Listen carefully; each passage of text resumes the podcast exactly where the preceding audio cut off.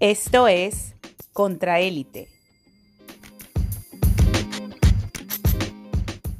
Bueno, buenas noches a todos. Otro podcast de Contraélite, saludándolos desde Viena.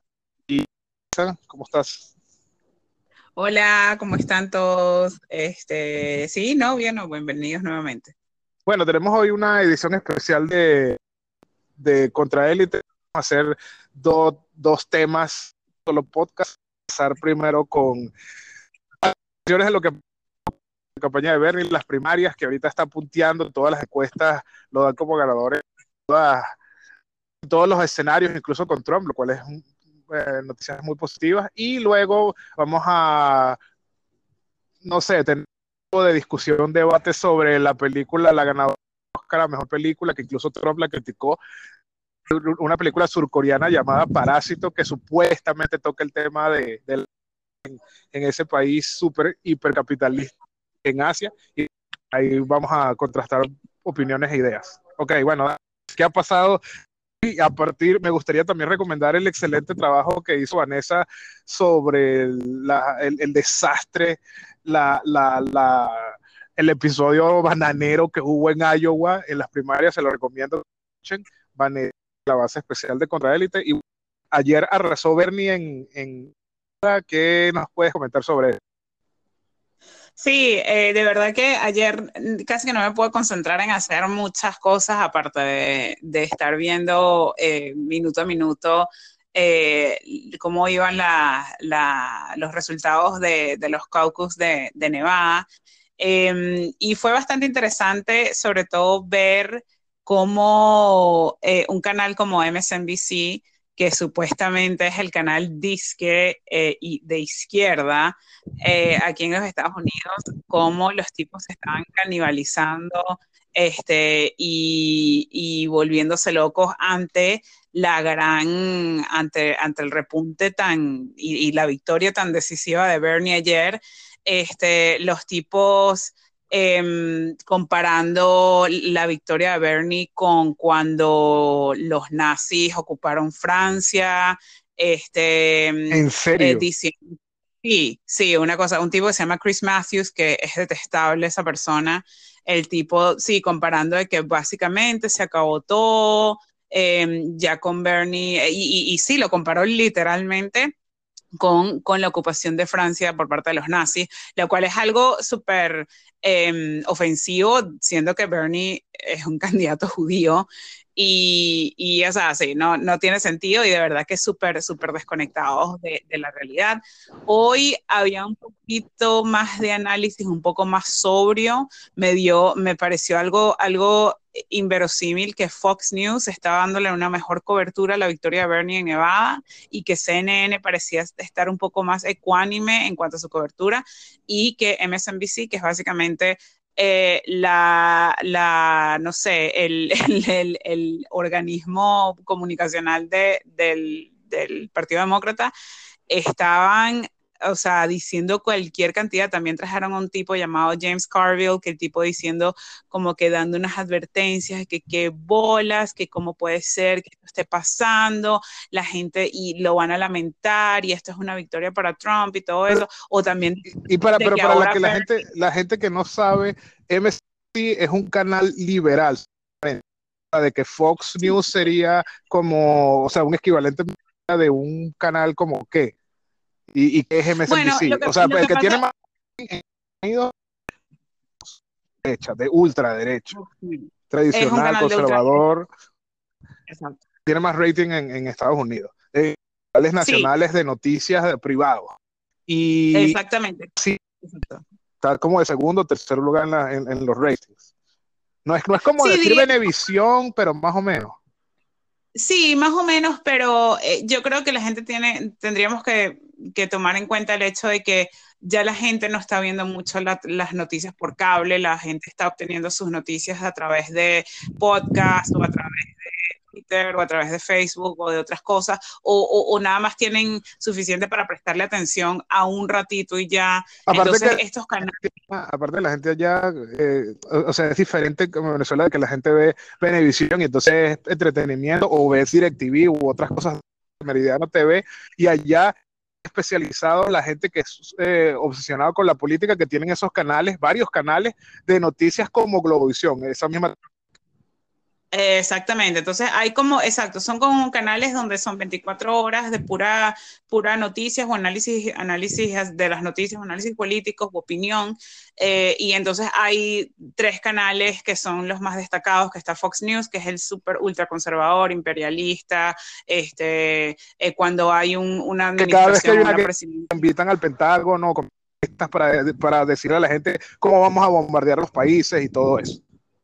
Exactamente, sí, y justificando todo tipo de acciones este, deplorables y terribles contra, contra otros países y a intervenciones y todo eso, em, que eran como básicamente los porristas de la guerra en Irak, era una cosa obscena. Eh, y, siempre cuando hay una, una, cuando hay un presidente republicano, este, así ultraconservador, ellos se vuelven como estilo el BTV de, de, de, Venezuela, en ese estilo es como que todo está buenísimo, todo bien, todo lo hace bien, este tipo a paso vencedores, o sea, cosas así. Y cuando es eh, otra, cuando era Obama, entonces es como que no, que Obama es una mierda, es socialista, esto y aquello, lo, lo, cual no es cierto, pero lo, lo, hacían poner como que, como que sí, todo lo que hacía lo hacía mal. Entonces es así. Y MSNBC es como que la contraparte eh, de que ahorita que está, que está Trump y que está algún tipo de, de persona Em, republicana, entonces todo lo hace mal Trump, es como Globovisión y qué desastre, no sé qué, pero se les vio las costuras esta vez de que ellos son el establishment, incluso más que Fox News. Ellos son, ellos quieren mantener el status quo, ellos no quieren que nada cambie, porque ellos son, son un medio corporativo, obviamente, al igual que CNN, es un medio corporativo que se le trata de dar de ecuánime, pero sí tiene su tinte conservador, imperialista, pero lo, lo que los une a todos ellos es esa... Mm, esa, esa tendencia a proteger el orden establecido, a proteger los intereses de los ricos, de los corporativos, y se les vio demasiado ayer porque la cobertura era una cobertura totalmente sesgada. O, sea, como, como, si Leopoldo Castillo y Carlangora estuvieran dando, o sea, eh, espuma por la boca porque arrasando en, las primarias. Eso es lo que más o menos que viste ayer. Exactamente, era una cosa así horrible diciendo que Bernie es como una especie de, de, de, de, Anticristo. de peón ruso, de que, que, que Putin está gozando con todo esto. Y es como que, o sea, no, están totalmente desconectados de la realidad. Entonces, eso fue algo muy interesante verlo porque eso o bien va a unificar al lado, a la oposición de Bernie, porque obviamente les están lavando el cerebro y la gente que apoya a Bernie eh, va a, eso los va como que a, a, fortalecer en el sentido de que estar más en sus convicciones y menos dispuestos a aceptar medias tintas, lo cual yo pienso que es algo que necesitamos porque es como ahorita un péndulo, un péndulo que fue totalmente hacia la derecha, hacia el fascismo con Trump y necesitamos una contraparte que sea una, unas personas que estén con el mismo entusiasmo, con las mismas ganas, con las mismas eh, ganas de luchar y de pelear y de contrarrestar, este, que, y, que, y, que, y que sean personas que antes no votaban y que ahora sí. Y eso fue lo interesante de ver en Nevada, porque entonces habían, habían ninguneado a Iowa, porque no, que Iowa no representa la diversidad de Estados Unidos y que no, y que todos son muy, muy gringos y bla, bla, bla. Ok, bueno, X. Pero ahí ganó el voto popular Bernie. Y con unas triquiñuelas que hicieron los, de, los del otro lado, bueno, le quitaron unos utilizar tu, tu, tu especial para informarse, porque para, para, para no... Y una trampa y bueno este, en New Hampshire. Y, allí, y entonces hasta el momento van, son como yo no sé cuántas primarias, hasta el momento lleva ganado tres, o bueno, dos, pero una técnicamente fue fraudulenta. Y el, la próxima semana es Carolina del Sur, que es un estado campesino donde hay medio racismo, donde también hay una, una minoría negra considerable y 3 de marzo es el, el, denominado Super Tuesday y Super Martes, que son como 14 estados, que ahí parece que se definiría ya más o menos quién, quién ganó, más o menos. Sí, y, yo creo que, que, una de las cosas que ellos nos estaban esperando, justamente porque habían ninguneado a Iowa y a New Hampshire, era que, para, para decir de que, bueno, eh, Bernie no está ampliando su base, Bernie nada más tiene a puros eh, eh, estos tipos de gringos blancos, campesinos, este, no, no representan realmente la diversidad. Y, y, la verdad es que se empezó a ver desde esos mismos estados, incluyendo en Iowa, que la mayoría de las comunidades así minoritarias, incluso la comunidad de gays, transgéneros, todo eso, estaba votando de manera abrumadora a favor de Bernie no a favor de los moderados. Y entonces ahorita todo el mundo se estaba esperando, bueno, no, en Nevada sí se va a definir, en Nevada sí se va a ver la verdad, porque Nevada es más representante. Y allí ganó con un margen abrumador Bernie. Y por, en, en, en New Hampshire, Iowa, el tipo ganó por unas, un 1 o 2%, unas milésimas, lo que sea, o unas centésimas. Este, eh, o décimas más bien, eh, el tipo en este ganó o sea, como por 10 puntos, por 15 puntos, eh, siendo que esta es una población donde es un tercio, un 30% de las personas en Nevada son latinas, y, y, era una cosa que no se podía tapar el sol con un dedo de, de, la victoria abrumadora de Bernie. Entonces, por eso eso les ha picado en el culo arrechamente, y ahora eh, están en, modo de pánico, están en pánico, están entrando en pánico y este, creo que hay unos que están empezando a aceptar que, que mire, va a ser este señor el nominado. Eh, vamos a ver qué pasa en Carolina del Sur. Carolina del Sur es interesante porque Joe Biden, que era el favorito del establishment, se supone que ahí tenía que ganar porque él dice que no, que mi, mi, mi base de votantes este, de raza negra son los que me van a proteger y los que me van a, y yo los voy a representar bien. Y el tipo está, estaba esperando ganar así de calle, cuando en realidad ahorita antes, hace unos meses, las encuestas lo tenían a él este, repuntando como por una, una separación como de un 20% eh, por sobre todos los otros candidatos. Ahorita está Bernie de segundo allí como por con dos o tres puntos de diferencia. Pero, Entonces es una cosa... Eso es el próximo martes. ¿Cómo? Eso, eso, eso va a ser el próximo martes, este, todavía en febrero, como el... Sí, no, sí, como 25, 25 de febrero va a ser este super martes. Eh, ¿Qué digo? Eh, va a ser Carolina la, del Sur. De, de, Carolina del Sur. Y el 3 de marzo es el super. Es, es super. y, y, y eso, o sea, ¿a ti no te parece el mismo que hay mucho triunfo tempranero?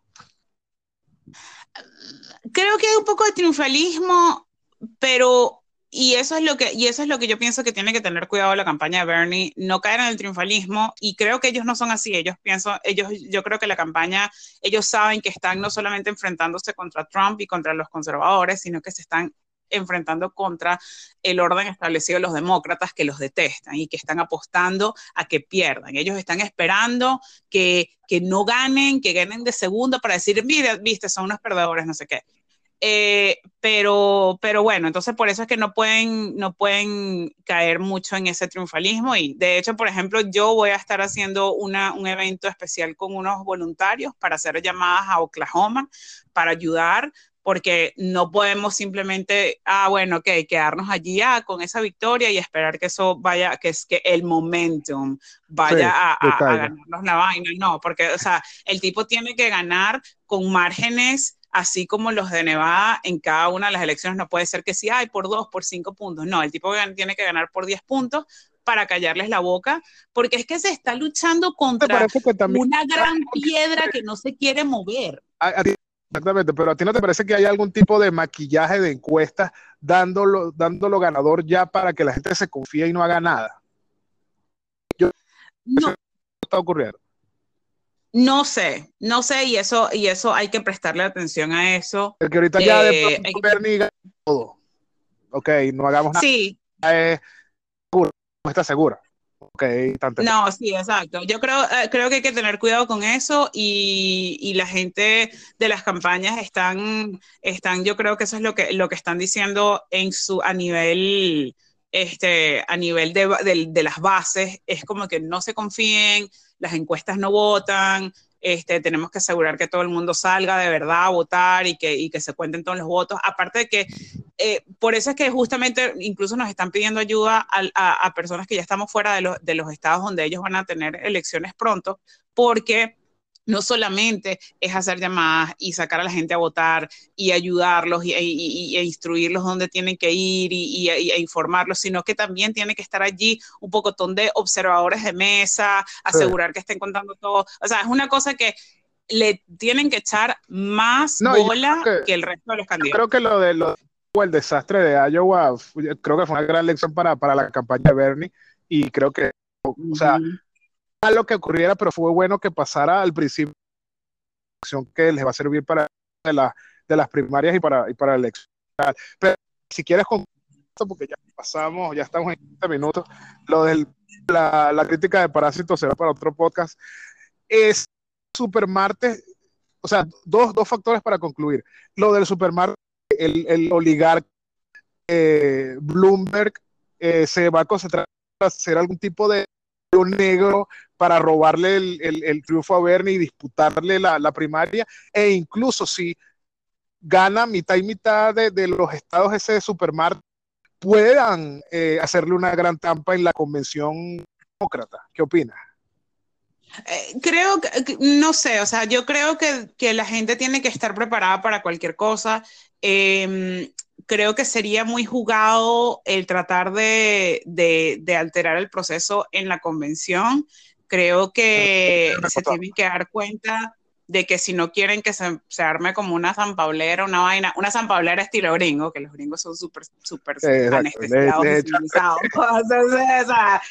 lo, máximo que van a hacer es encadenarse en, un, en, un, en una pared, una vaina así. Toma la no. a su casa. Aparte que... Exacto.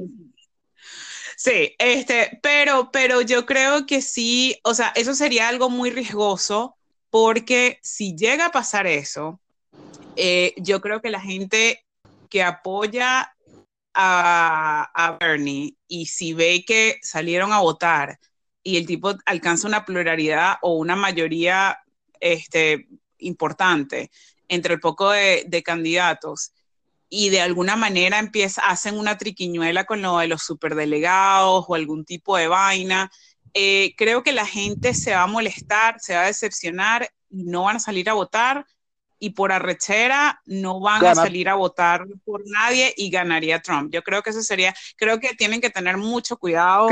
La, gente... Trump sigue siendo el favorito, ¿no? Exacto.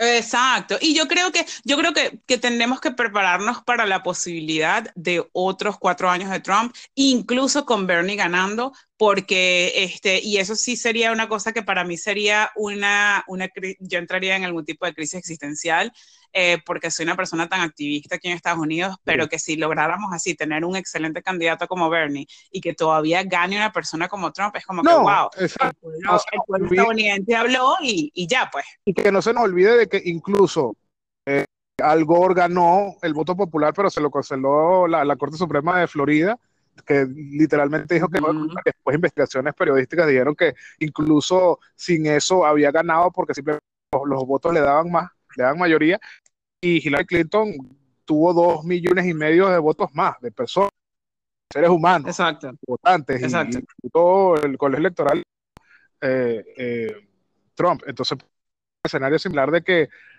5 eh, millones voten más por, por Bernie, pero igualito por los colegios electorales. Hay que tener eso. Sí, y eso, y eso es algo que yo creo que ahorita la audiencia, sobre todo quienes nos puedan estar escuchando desde, desde otros países que no sean parte de la esfera occidental, no sé, o, angloparlante por lo menos, este, tienen que tener en cuenta que en Estados Unidos yo creo que la, la democracia o el concepto de la democracia es algo que es muy chocante para los que crecimos bajo otro tipo de democracia y luego nos mudamos para acá y vimos como que, ok, un hombre o una mujer no, no es igual a un solo voto o un voto, una voz, no, o sea, es como que hay una, hay una estructura elitista que quiere separar la democracia directa de la gente y quiere decir, no, no, no, pero es que ustedes son simplemente nos dan una sugerencia y la gente que sabe, los, entre comillas, gerentes, la élite, son los que realmente van a, tomar el voto y son los que realmente van a representarlos a ustedes. Pese a que ustedes nos dieron la sugerencia de X, nosotros vamos a hacer Y porque Y... Mm, Yo creo que esa es la alarma de que se está acabando el programa. este, no, pero Y es lo que es lo que conviene más. Entonces, eh, la estructura del colegio electoral y todo eso aquí eh, eh, ya está así y eso está muy mucho en la mentalidad del gringo y, creo que por eso es que va a ser súper difícil, eh, va a ser muy cuesta arriba y tiene que ganar por unos márgenes así súper súper amplios. Pero lo lo bueno que yo pienso de esta campaña de Bernie es que sí ha motivado a un poco de personas que jamás habían votado eh, para, para, para, salir a votar y eso es algo que no se puede... Un poco, sí, difícil, porque, ok, la alegría de tísico de que, ah, ok, participé, pero igualito perdimos. Pero para ¿tú ves algún tipo de amenaza con, con lo de, de que puedas tocar el avance de, de, de, la campaña de Bernie en el, en el supermarket? Mm, no sé, porque tuvo, una, un, tuvo un desempeño tan malo durante los debates. No sé si ahorita el tipo le toca los debates de nuevo la próxima semana antes de, antes de Carolina del Sur.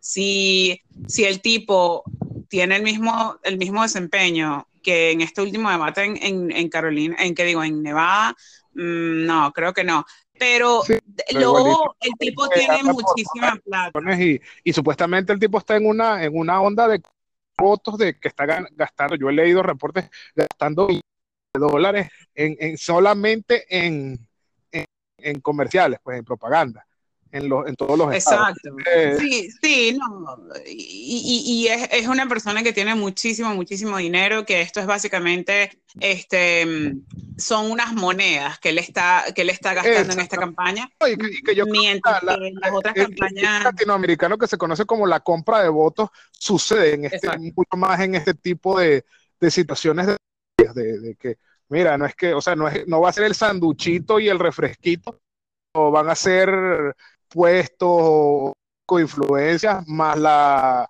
la estupidez se confunde por un comercial y por ah, no, el tipo parece de pinga porque coño, hizo mucho en Nueva York sin haber, haberse estudiado nada de cómo el desempeño político. Pues.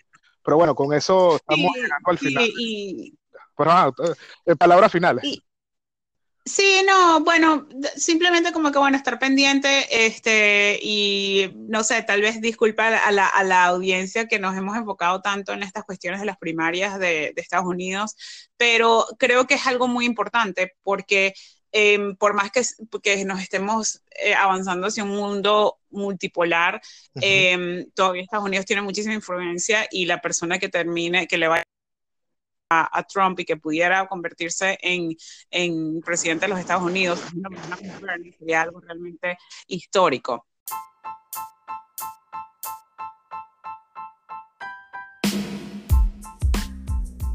Gracias por escuchar Contraélite.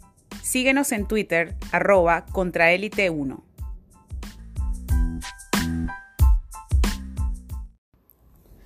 Yo espero que no tengamos que enfrentar la opción de elegir entre Biden, que es una persona que no nos inspira, que es más de lo mismo y que fue parte de la administración o de la presidencia que nos llevó a Trump, elegir entre Biden o Trump, que es un fascista y que es una persona que detesta a los inmigrantes, detesta a las mujeres y que de verdad eh, ha sido un presidente nefasto para los Estados Unidos. Lo que más me da, diría yo, como un poco de decepción y, y como pesadez, es el hecho de que si gana Biden, y no hay cambios sociales lo suficientemente rápidos como los que queremos, como lo de la, eh, la, salud o lo de la universidad para todos, la, la cancelación de la deuda estudiantil. Y todas las propuestas tan positivas que está proponiendo Bernie, ese sueño de un mejor país que queremos aquí en Estados Unidos, sobre todo quienes somos inmigrantes y que nos enfrentamos con la verdadera realidad de los Estados Unidos y cómo queremos mejorarlo, vamos a tener que igual seguir haciendo ese trabajo de hormiguita, no de una manera como un cogobierno con un aliado en la presidencia, sino que vamos a tener que seguir luchando y luchando más fuerte contra la corriente, pese a que supuestamente, si llegara a ser Biden, debería ser un presidente aliado, pero no lo va a hacer porque fue lo mismo que pasó con Obama, donde hubo más de 3 millones de deportaciones y realmente no hubo un cambio un cambio contundente para ayudar a las comunidades necesitadas. Y si tenemos que enfrentarnos nuevamente con una presidencia de Trump, realmente no sé qué va a ser el futuro de los Estados Unidos. Va a ser, como dice Jorge, el ocaso de este país. Eh, va a ser un resurgimiento nuevamente del racismo, del fascismo, de la gente, del, de una persona como Trump que dice, bueno, fulano no fue leal, entonces fuera. Eh, y realmente un deterioro de la calidad de vida aquí, eh, una ampliación de la brecha entre pobres y ricos, eh, la desesperanza y las organizaciones comunitarias, de las cuales yo soy parte de algunas organizaciones aquí a nivel local, vamos a tener que estar en modo de emergencia nuevamente, vamos a tener que estar de nuevo atendiendo crisis cuando haya redadas de ICE, vamos a tener que estar ayudando a la gente que no tiene para comer, vamos a tener que estar luchando contra propuestas a nivel local que quieran hacer que la policía actúe como inmigración o, que quieran básicamente legalizar la discriminación eh, en base a la raza o lo que llaman aquí el racial profiling. Eh, aquí en, Iowa están tratando de aprobar leyes totalmente en contra del aborto eh, o leyes totalmente a favor de tener armas en todas partes. Y entonces vamos a tener que estar agotando los recursos en apagar fuegos, en atender crisis inmediatas, en vez de estar realmente trabajando para organizar a la gente, para hacer un cambio profundo, un cambio social. Eso es lo que me da más decepción, lo que me da pesadez de tener que enfrentar o una presidencia con Biden o una presidencia con Trump, que sería lo peor. Por eso es que, bueno, vamos a tener que que prepararnos, vamos a tener que seguir fortaleciendo nuestras redes sociales, eh, de verdad, a nivel local, en todas partes de Estados Unidos, donde estemos, y armarnos de paciencia, de valor y de todavía de esperanza de que sí tenemos que seguir tocando puertas, tenemos que seguir haciendo voluntariado, tenemos que seguir haciendo llamadas, tenemos que seguir impulsando la agenda la propuesta de Bernie. Todavía no estamos vencidos, está más difícil la lucha, pero tenemos todavía un camino hacia la victoria.